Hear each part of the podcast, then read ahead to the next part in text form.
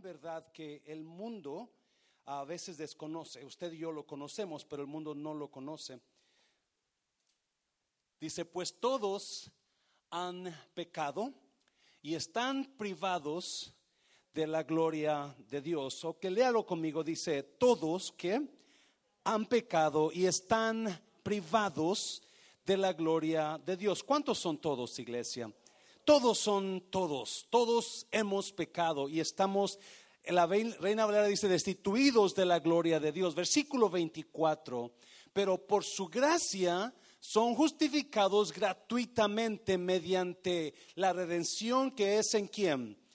En Cristo Jesús.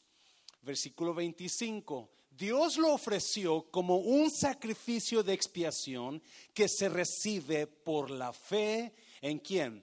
En su sangre, para así demostrar su justicia. Anteriormente en su paciencia Dios se había pasado por alto los pecados, versículo 26. Pero en el tiempo presente ha ofrecido a quién iglesia? ¿A la iglesia? No, ¿verdad? ¿A la religión? ¿Al Papa? ¿Al pastor Mancera? No, en el tiempo presente ha ofrecido a Jesucristo para manifestar su justicia. De este modo, Dios es justo y a la vez el que justifica a quienes, a los que tienen fe en la religión, a los que tienen fe en mundo de restauración, a los que tienen fe en Jesús. Vamos a orar, Padre, bendigo tu palabra en esta tarde. Gracias por esta tarde, Dios mío. Gracias por tu resurrección, Jesús. Gracias por la cruz. Gracias por tu amor. En esta tarde te bendecimos. Espíritu Santo, toma estas palabras que vamos a dar y usted aplíqueles a nuestras vidas de acuerdo a nuestra necesidad en el nombre de Jesús. ¿Cuántos dicen amén? puedo tomar su lugar. Esta semana, el domingo pasado, celebramos la resurrección de Jesús. Ah, es un evento que cambió el mundo. Si usted mira la historia, ese, este evento, la resurrección, transformó totalmente el rumbo del mundo. Hace 2021 años, que 2022, que Jesús murió por usted y por mí. Now, lo que vamos a ver ahora son verdades bíblicas de lo que pasó en la crucifixión de Jesús. Quiero darte estas verdades que son muy claras y son muy conocidas, pero quizás hay aquí personas que no conozcan lo que es la crucifixión de Jesús y lo que sucedió en la crucifixión. Si usted leyó versículo 23 de Romanos, dice que todos pecamos y estábamos destituidos de la gloria de Dios todos pecamos. El mundo está en una condenación eterna. El mundo está en un caos. El mundo sin Dios está en un caos. Matrimonio sin Dios está en un caos. Y ese era lo, eso fue lo que Dios miró. Eso fue lo que Dios miró y por eso planeó el sacrificio de Jesús su Hijo. El mundo completamente estaba destruido, iba la, iba a la perdición, Toda persona que no tiene la fe de Jesús va a la muerte eterna. ¿Sabe usted eso, verdad? Toda persona que no ha conocido a Jesús va directamente a la condenación eterna. Por eso es importante que entendamos que la religión es una mentira del diablo para desviarnos de la verdad. ¿Sabe usted eso? La religión es una mentira del diablo para desviarnos de la verdad, que es Jesús. Todo ser humano que no ha conocido la verdad de Jesús está en peligro de morir eternamente. So, esa era la historia del mundo, esa era la situación del mundo.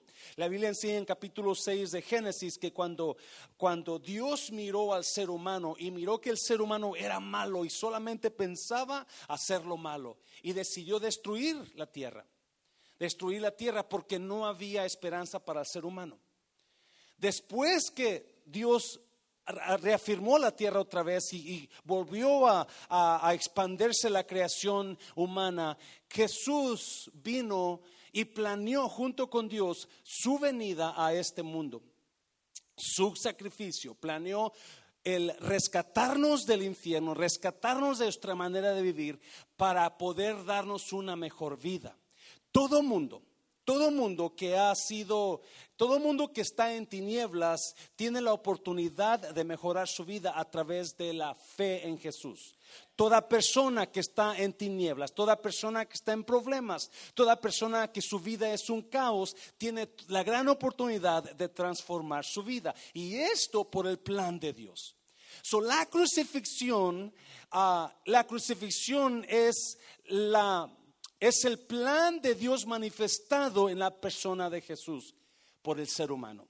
La crucifixión de Jesús es el plan perfecto de Dios para salvar al mundo de sus pecados. Amén, iglesia.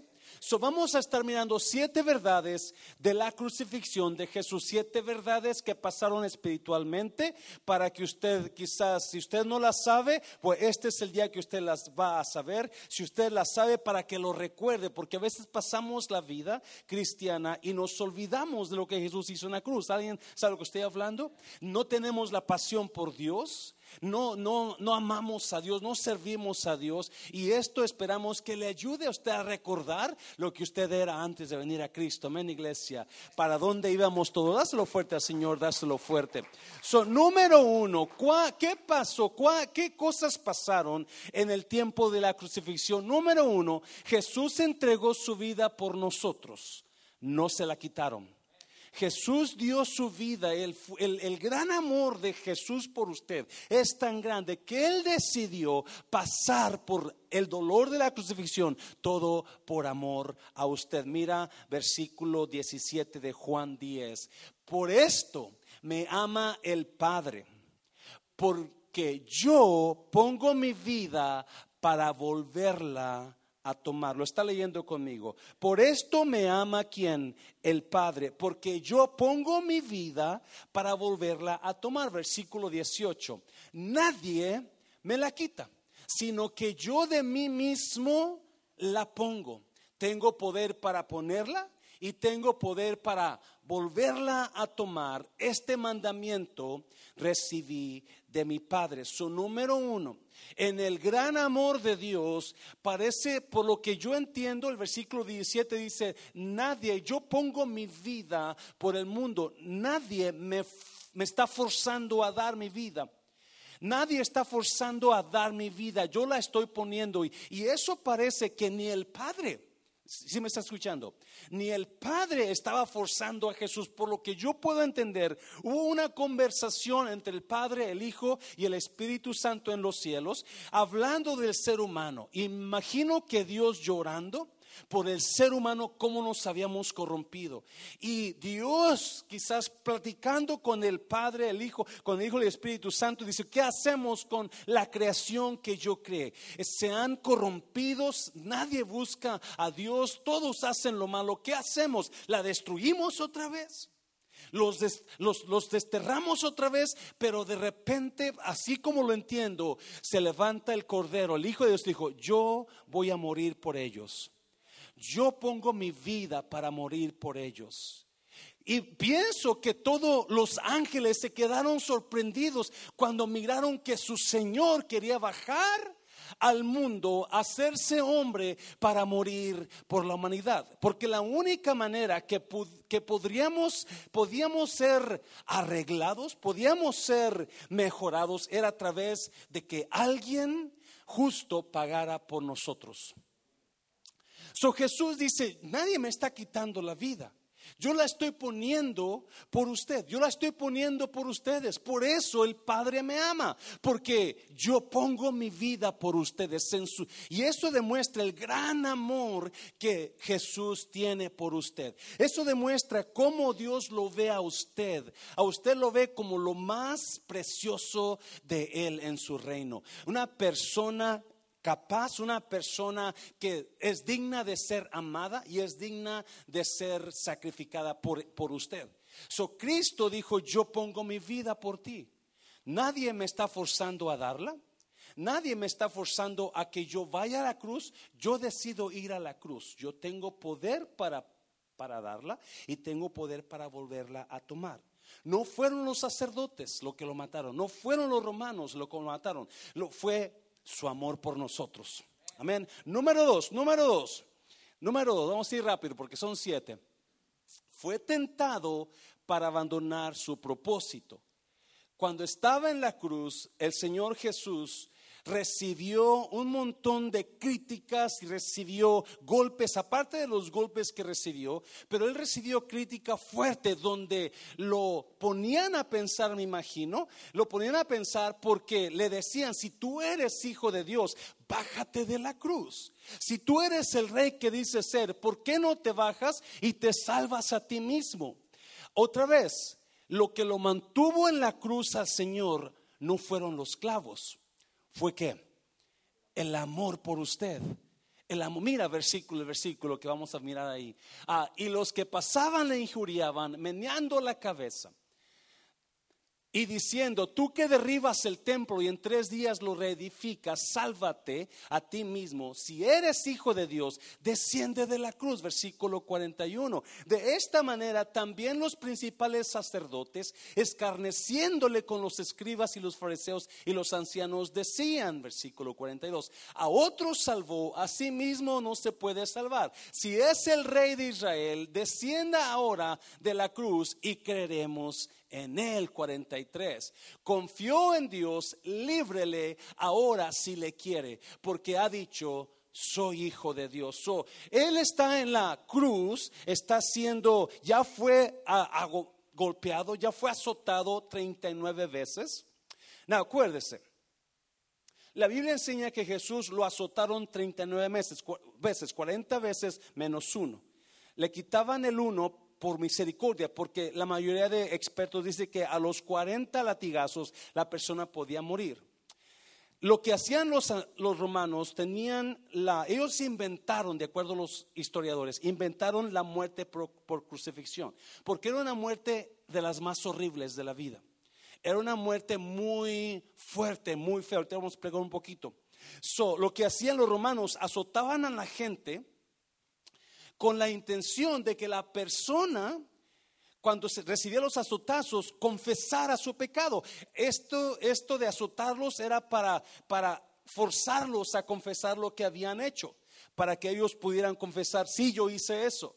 So, cuando la persona sentía los azotes y comenzaba a decir, yes, yo hice, yo maté a fulano, yo robé aquello, era, era, era algo degradante para las personas.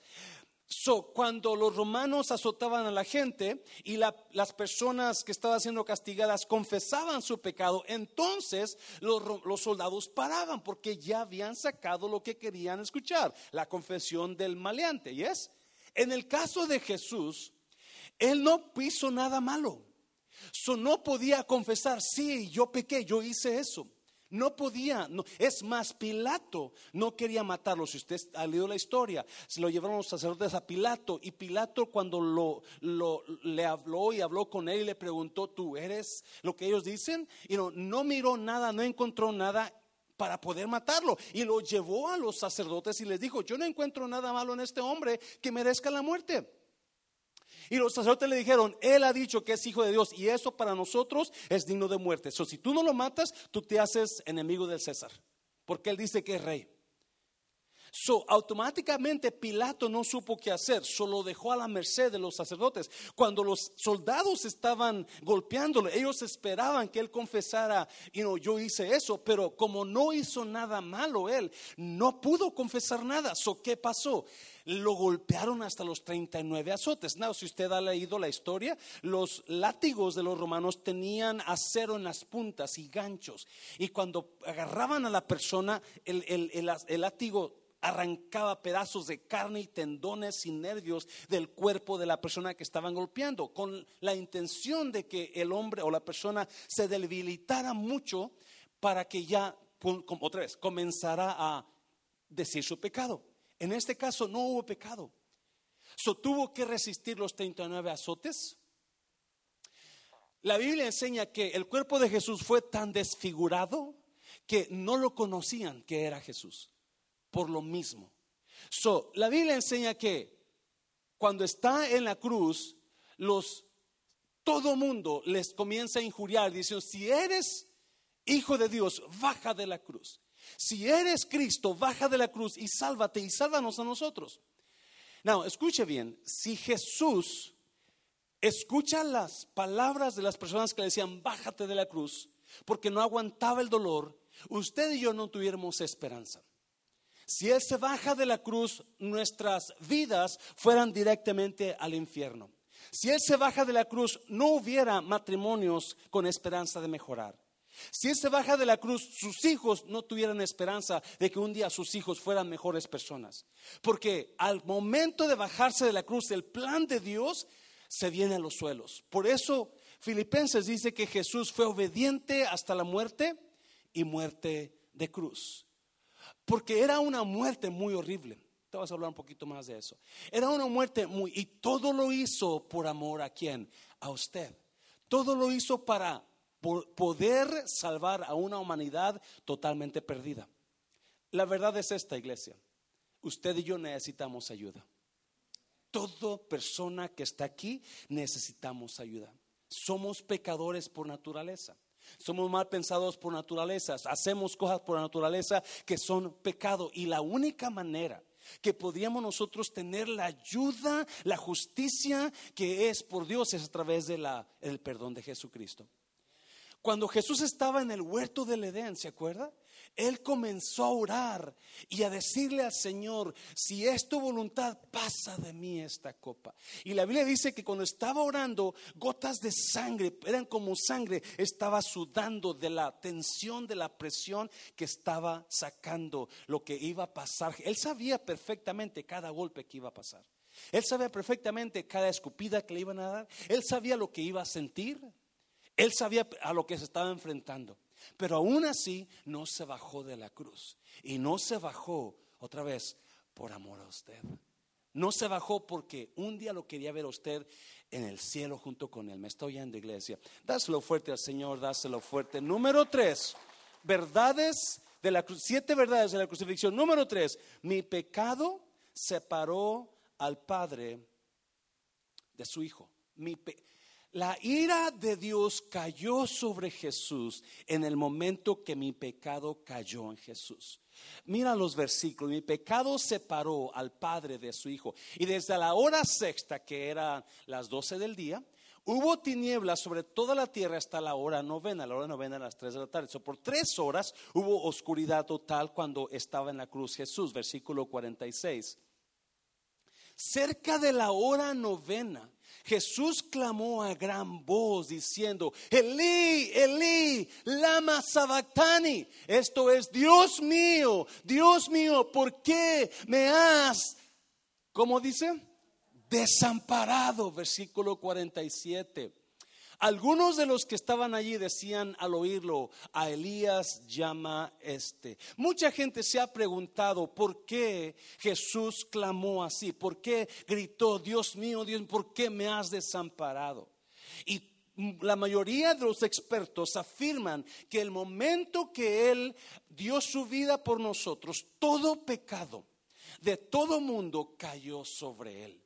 Y como Dios es santo y Dios no puede estar en el pecado, en ese momento no solamente todo pecado de todo el mundo cayó sobre él, pero toda enfermedad cayó sobre Jesús, toda maldición cayó sobre Jesús, todo lo malo que nosotros íbamos a hacer cayó sobre Jesús. Y en ese momento el cuerpo de Jesús se convirtió en un cuerpo lleno de los pecados del mundo entero. Automáticamente el Padre volteó el rostro y fue cuando Jesús sintió sintió la, el desprecio de Dios, la ira de Dios cayendo sobre él y por eso grita, ¿por qué me has desamparado, Señor? Mi pecado separó por unos momentos al Padre del Hijo. Mi pecado separó, ese, ese, esos tres en uno que están bien conectados no se separaban por nada. Lo que separó al Padre del Hijo fue mi maldad.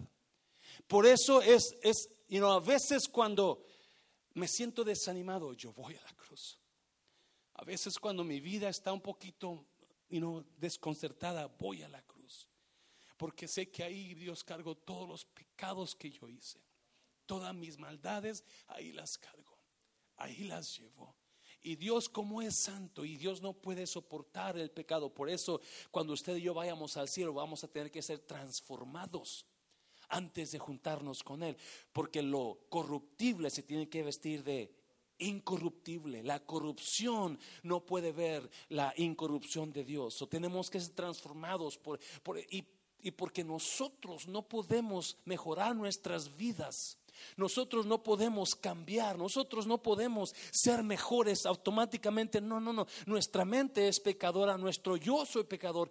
Necesitamos la justicia de Dios en nosotros para poder llevarnos al Padre. No hay otra manera. Salud. La religión no puede hacer eso por mí. Nunca pudo hacerla y no la va a hacer. Y si la gente se diera cuenta de la verdadera realidad de nuestras vidas sin Cristo, corrieran todos a buscar a Dios. Porque en Cristo está la solución. La solución para mi vida es la cruz. La solución para su vida es la cruz. La solución para su matrimonio es la cruz. La solución para sus hijos es la cruz de Jesús. Dáselo fuerte, Señor, dáselo fuerte. Número tres, número tres. Hubo una separación del Padre. Número cuatro, perdón. Una, una separación del Padre y del Hijo por mis pecados. Jesús pagó todas nuestras deudas con Dios. En la cruz, Jesús pagó todas nuestras deudas con Dios. Usted y yo estábamos endeudados con Dios. Le debíamos a Dios, habíamos o hemos hecho tantas cosas malas y todo eso se tenía que pagar. Todo pecado tenía que la paga del pecado es muerte. Cada todo pecado tiene que ser pagado. Toda deuda tiene que ser pagada.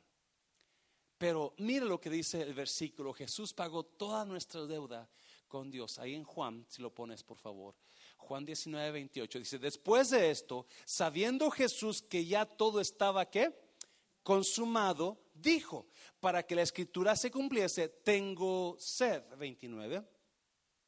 Y estaba allí una vasija llena de vinagre. Entonces ellos empaparon de vinagre una esponja y poniéndola en un hisopo, se la acercaron a la boca. 30. Cuando Jesús hubo tomado el vinagre, dijo, ¿qué dijo? Consumado es. Y habiendo inclinado la cabeza, ¿qué pasó? Entregó el Espíritu. Y cuando hubo tomado el vinagre, gritó, consumado es. Oh, qué palabras. Oh, qué palabra. Consumado es. En griego, la palabra consumado, estaba leyendo, significa teteleskai. Teteleskai. Y esa palabra ah, significa pagado en su totalidad. O trabajo completo. Esa palabra tetelesca y cuando usted está trabajando con un patrón y su patrón le dice, esta es tu tarea, tienes que terminar ese trabajo y usted cuando termina, usted va y le dice, hey jefe, tetelesca, ya terminé todo, ya está listo, o si usted le debe al banco un dinero y usted ah, eh, va a pagarle al banco y, se y paga al banco y saliendo del banco sale y, se ve con, el jefe del banco y le dice, hey, ¿qué pasó con ello que me debes? Tetelescai. Pagado por completo, pagado en su totalidad. Cuando Jesús murió en la cruz y dijo, consumado es, tetelescai, significa tu pecado fue pecado pagado en su totalidad. Tu pecado ha sido pagado, tu deuda con Dios ha sido cubierta, ya no debes nada. Oh my God. Eso es lo que significa teteleskai, pagado en su totalidad. Ya no hay más deuda con Dios. La persona que está en Cristo automáticamente su deuda con Dios es perdonada porque Cristo la pagó. Teteleskai en el Calvario. Cristo la pagó en la cruz del Calvario. Ya no hay deuda. Por eso Romanos dice, todo nueva criatura es, todo el que está en Cristo, nueva criatura es, porque ya no debemos nada. Comenzamos una vez con Dios nuevamente. Ya se pagó todo. Cristo mencionó la palabra teteleskai por usted y por mí. pagado en su totalidad. Pagado totalmente. Esa es la gran diferencia de la persona que conoce a Cristo y la que no conoce a Cristo. Porque la persona que no conoce a Cristo todavía está en deuda con Dios. Todavía tiene mucho que pagarle. Y yo le digo una, si me puede decir una cosa, por más dinero que usted tenga, nunca le va a poder pagar a Dios lo que le debe. Por más finanzas que usted agarre en su vida, nunca va a poderle pagar a Dios lo que, porque el pecado nunca se paga con dinero. El pecado se paga con el sacrificio de Jesús en la cruz. Es lo único. Son verdades que a mí me llenan de emoción por Dios otra vez, por Jesús, sabiendo que Él pagó, you know, por mis deudas con Dios. Él pagó por mi pecado, Él pagó lo que yo debía con Dios y esa deuda se pagó en su totalidad. Ya no hay nada que no hace. Hace un tiempo atrás, se los voy a contar, este, ah, unas personas vinieron y me pidieron ayuda para sacar un, un préstamo y you les ayudé. Estaba, yo estaba bien nuevecito en el pastorado y este y pues yo no sé decir mucho que no el caso es que esa deuda no se pagó. Ellos no la pudieron pagar. Yo no lo sabía. Hace un mes me llegó una hoja y me decían, esta deuda está pagada ahora este año. Se pagó tal día del 2022 para que la reportes la income tax. Y yo no, yo no recordaba esa deuda. Y cuando empiezo a buscar los récords, digo, ah, esta deuda de las personas que hicieron eso nunca la pagaron. Eso estaba bajo mi nombre. Yo tenía que haberla pagado. Pero por alguna razón, quizás pasó más de siete años y si usted sabe algunas, algunas leyes aquí en Estados Unidos pasan cierto tiempo y les, les perdonan ciertas deudas. Usted sabe, sabido eso, ¿verdad? El año del jubileo, si usted no conoce el año del jubileo, cada siete años, cada 50 años, llegaba el año del jubileo. Cada 50 años en Israel, las personas que tenían deudas, se les perdonaba todas sus deudas. No tenían que pagarlo ya. Ese es un símbolo de Cristo. Cuando llegamos a conocer a Cristo Jesús, la deuda que teníamos es perdonada el banco este me perdonó, le doy gracias a Dios que me perdonó. Yo no sabía que tenía esa deuda otra vez, sino que me di cuenta de dónde venía esa deuda y supe que aquellas personas no lo pagaron. Ah, pero gloria a Dios que lo pagaron. Y qué bonito se siente cuando tú sabes que tu deuda no tienes que pagarla. Por eso Jesús la pagó en la cruz del Calvario por usted. La crucifixión habla de la deuda que Cristo pagó por usted y por mí en la cruz. Dáselo fuerte al Señor, dáselo fuerte. Número 5. Jesús cumplió toda profecía de su muerte afirmando que Él era hijo de Dios.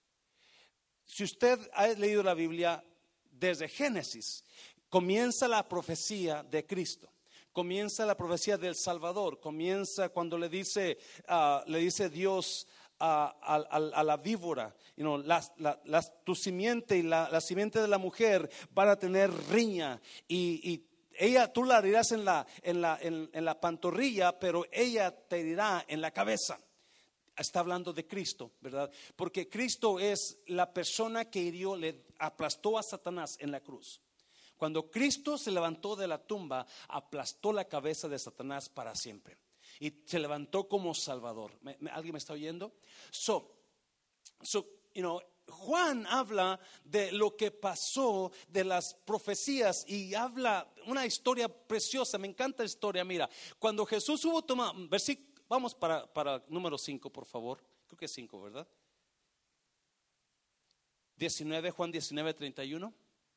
Jesús cumplió toda la profecía de su muerte afirmando ser hijo de Dios. Juan 19, 31. Entonces los judíos, por cuanto era la preparación de la Pascua, a fin de que los cuerpos no quedasen en la cruz en el día de reposo, pues aquel día de reposo era de gran solemnidad, rogaron a Pilato que se les quebrasen quienes, ¿qué? Las piernas y fuesen quitados de ahí. So, los judíos como están celebrando la Pascua, y esa Pascua era muy importante, no querían dejar a los muertos en la cruz. Solo fueron con Pilato y le dijeron, quebrarle las piernas a los que están crucificados. Eran tres personas, Cristo y dos malhechores, ¿se acuerdan? Versículo 32. Vinieron pues los soldados y quebraron las piernas al primero y asimismo al otro que había sido crucificado con él.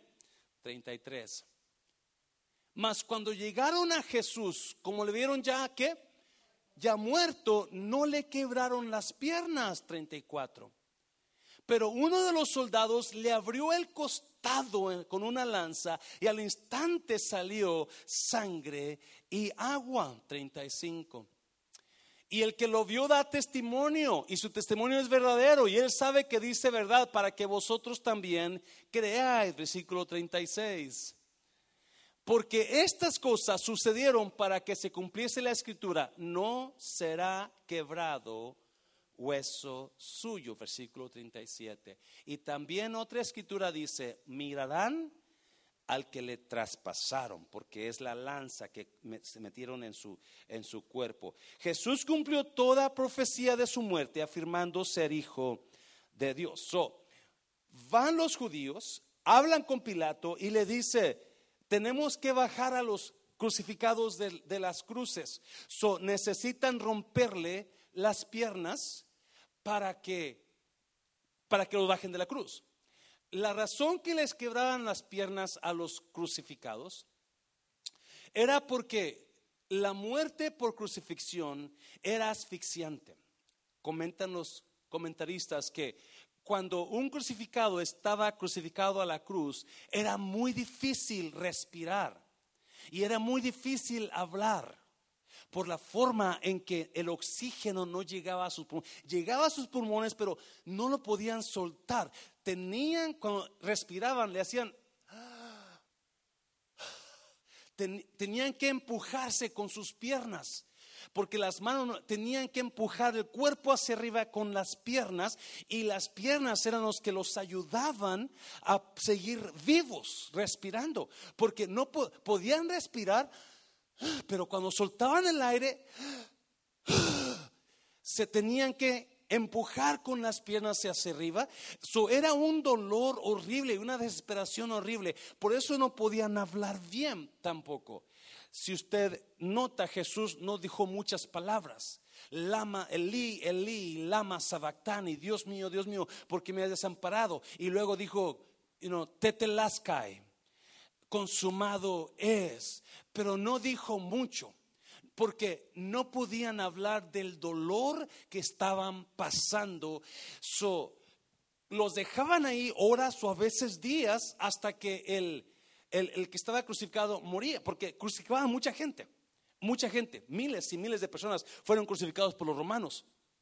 Pero esto fue especial. La única manera la única manera que el crucificado se mantenía con vida era cuando se empujaba con sus pies para poder soltar el oxígeno. Era la única manera.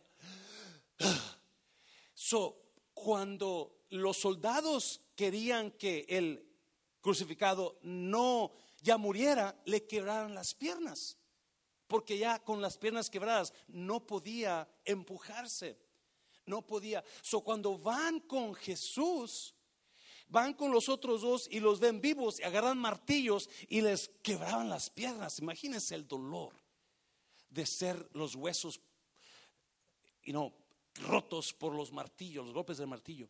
Pero cuando ven a Jesús, ya lo ven muerto.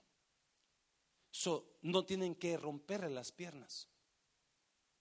Y eso era para que se cumpliera la profecía donde dice, no quebrarán sus huesos. Y cuando le mete el soldado la lanza y mirarán al que traspasaron. Mucha gente cree que los Jesús fue crucificado y clavado sus manos, sus, los clavos en las palmas de sus manos, pero todos los, la mayoría de los, de los expertos afirman que no fue así, porque cuando quebraban los pies de las personas, el cuerpo quedaba colgando totalmente de las manos. Y dicen que las manos no podían sostener al cuerpo. So tenían que meter los clavos entre los huesos aquí, porque hay dos huesos y nervios aquí en, los, en las manos donde se, se podía sostener el cuerpo del crucificado. So, imagínense el dolor que tenían los crucificados cuando metían los clavos, porque no eran clavos, eran, eran unos pedazos de fierro grandes y fuertes donde tenían que entrar y sostener al muerto o al crucificado. So, todo eso, todo eso sufrió Jesús, todo por usted, todo por llevar los pecados de usted. Todo pecado tenía que ser pagado. Toda deuda tenía que ser pagada con Dios. Y la única manera de poder salvar y perdonar esa deuda no era a través de la iglesia, no era a través de una persona, era a través de Dios haciéndose hombre. Dáselo fuerte, Señor, dáselo fuerte. Número 6. Jesús con su muerte abrió camino a una relación con Dios. Con su muerte, Jesús abrió camino a una relación con Dios. Mira los versículos. Otra vez, te traigo esto para que usted, si no conoce las verdades del cristianismo y lo que pasó en la crucifixión, usted sepa lo que pasó. Y usted esté seguro que la fe en Cristo es lo que me perdona a mí de todas mis burradas que he hecho en la vida. Yo sé que algunos piensan que no ha hecho burradas, pero yo estoy seguro que sí. Hmm. ¿Y es iglesia? ¿Estás aquí todavía? Y he aquí, el velo del templo se rasgó en dos, ¿cómo? De arriba hacia abajo. Y la tierra tembló y las rocas se partieron, 52. Y se abrieron los sepulcros y muchos cuerpos de santos que habían dormido se levantaron. 53. Y saliendo de los sepulcros, después de la resurrección de él, vinieron a la santa ciudad y aparecieron a muchos. 54. El centurión y los que estaban con él guardando a Jesús, centurión era un soldado romano, visto el terremoto y las cosas que habían sido hechas, temieron en gran manera y dijeron, verdaderamente este era el Hijo de Dios. Ponme 51 otra vez, por favor. Ponle 51 si puedes, mejor. Y aquí el velo del templo se rasgó en dos, de arriba abajo, y la tierra tembló y las rocas se partieron. Si usted conoce un poco del templo, habla de un lugar santísimo, el lugar santo y el lugar santísimo. Y todos creen que el velo que está hablando aquí el escritor es el velo que separaba el lugar santo del lugar santísimo. Now, el lugar santísimo era el lugar donde una vez al año el sacerdote entraba. Nadie podía entrar ahí, nadie, solamente el sacerdote, el sumo sacerdote. Y él nada más entraba una vez al año. Y es más, era tan santo ese lugar que cuando el sacerdote entraba, todo mundo se quedaba ahí esperando a ver qué pasaba. Porque si el sacerdote andaba en pecado, o si las vestiduras del sacerdote no estaban bien, estaban sucias, el sacerdote moría en el lugar santísimo. Algunos creen, comentan que al sacerdote le ponían unas cadenas o hilos o sogas en los pies cuando entraba al lugar santísimo, porque entraba después de la cortina y por si acaso no salía, lo van a sacar arrastrando, porque nadie podía entrar al lugar santísimo. Y la razón que entraba una vez al año era para perdonar los pecados del, ser humano. Una vez al año nada más. Nadie podía entrar. El velo era un velo de 60 pies de largo y 30 pies de ancho y grueso como la palma de mano. O sea, no era cualquier telita que se rompía con cualquier cosa. Ese velo se rompió de arriba hasta abajo. 30 pies. Se rompió ese velo, demostrando así que en su sacrificio Jesús abrió puerta para una relación con Dios sin que usted tenga ninguna prohibición, ningún límite. El velo se rompió totalmente para que usted y yo disfrutemos de esa relación íntima con Dios, para que entremos hasta el lugar santo y dice Hebreos, a buscar ayuda para el oportuno socorro. Dáselo fuerte, dáselo fuerte, es increíble eso. No tenemos, yo no sé si usted, cuando yo crecí, yo crecí en la iglesia católica y a mí una vez le pregunté a mi tío, porque lo miré leyendo una Biblia católica, y le dije, tío, ¿qué es eso? Dijo, esta es la Biblia de Dios, la palabra de Dios. Y le dije, yo la quiero leer. Dijo, no, mi hijo. Los sacerdotes dicen que no la puedes leer porque te vuelves loco. Eso me dijeron cuando yo estaba chico. Y no, porque así tenían a la gente, los tenían prohibidos de entrar a una relación con Dios.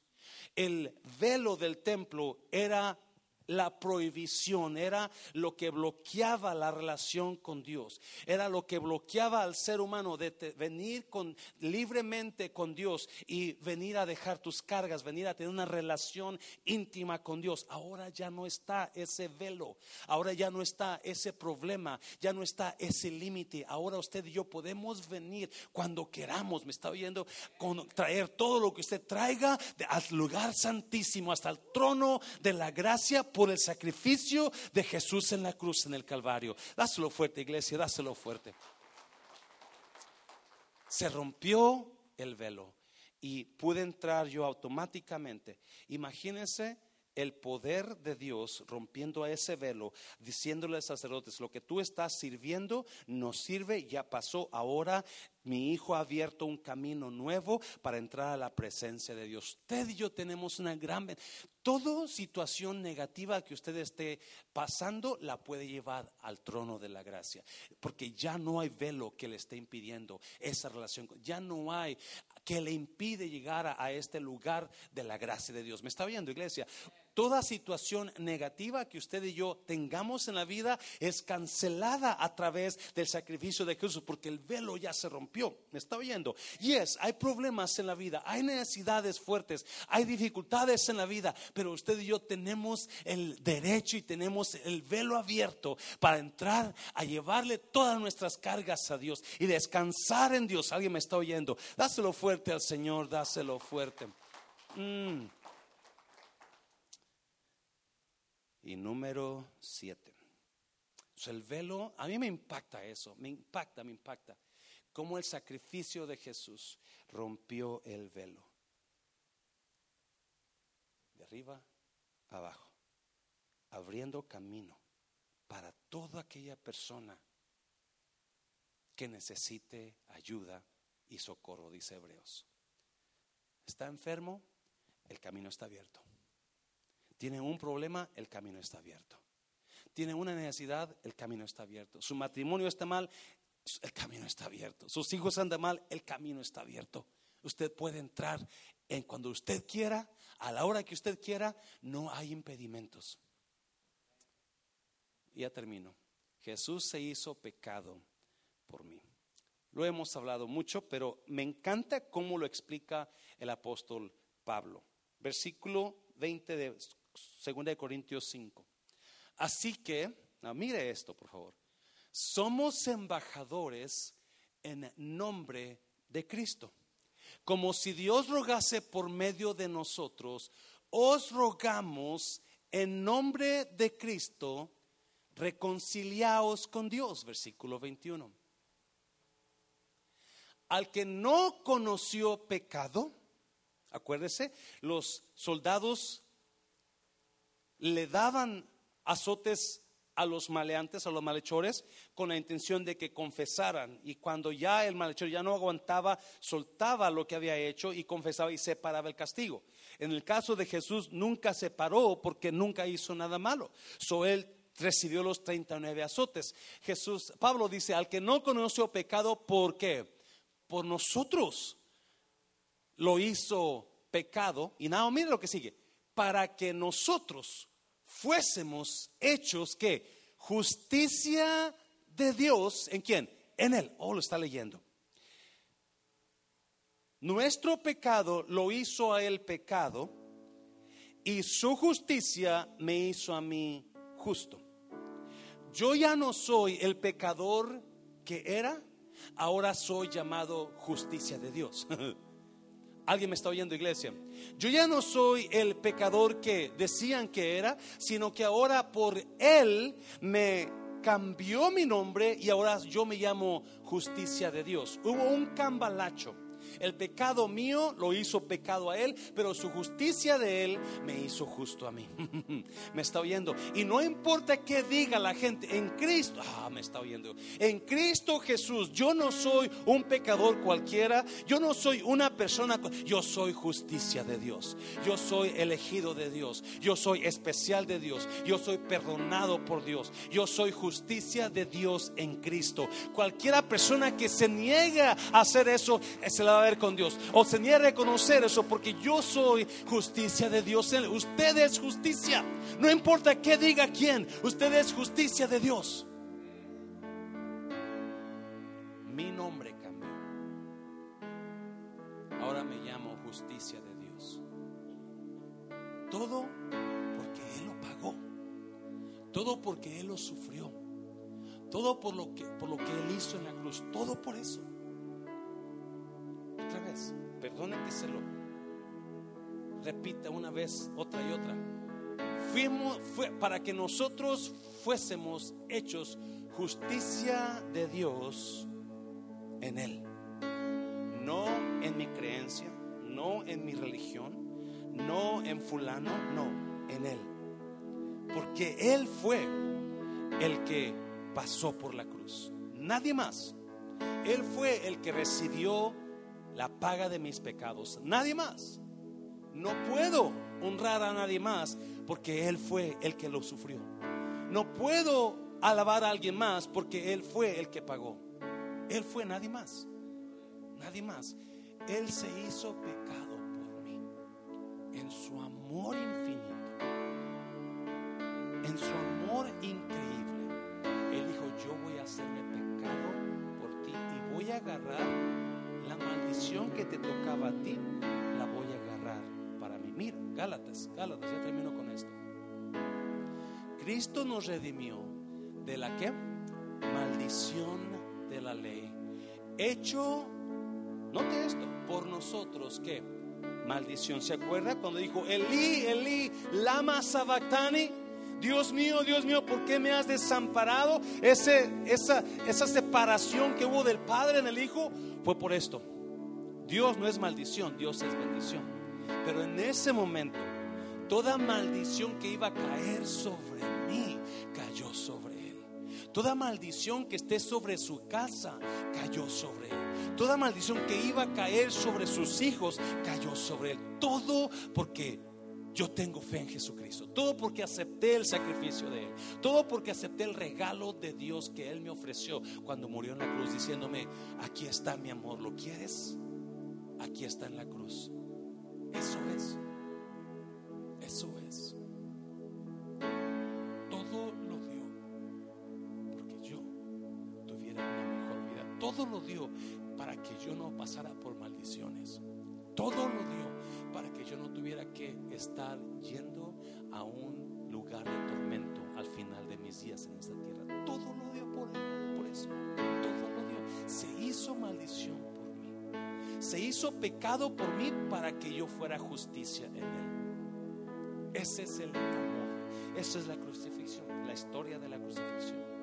Esa es la historia de la crucifixión. El gran amor demostrado digo a las parejas, nos juntamos, amor no es emoción, amor es acción. Y cuando usted ama, usted da. Podemos dar sin amar, pero nunca vamos a poder amar sin dar. Cuando ama, usted automáticamente va a dar. Y eso es lo que pasó porque de tal manera amó Dios al mundo que dio a su Hijo unigénito. Porque nunca va a poder usted amar sin poder Yo le aseguro, una persona que ama lo primero que quiere hacer es dar.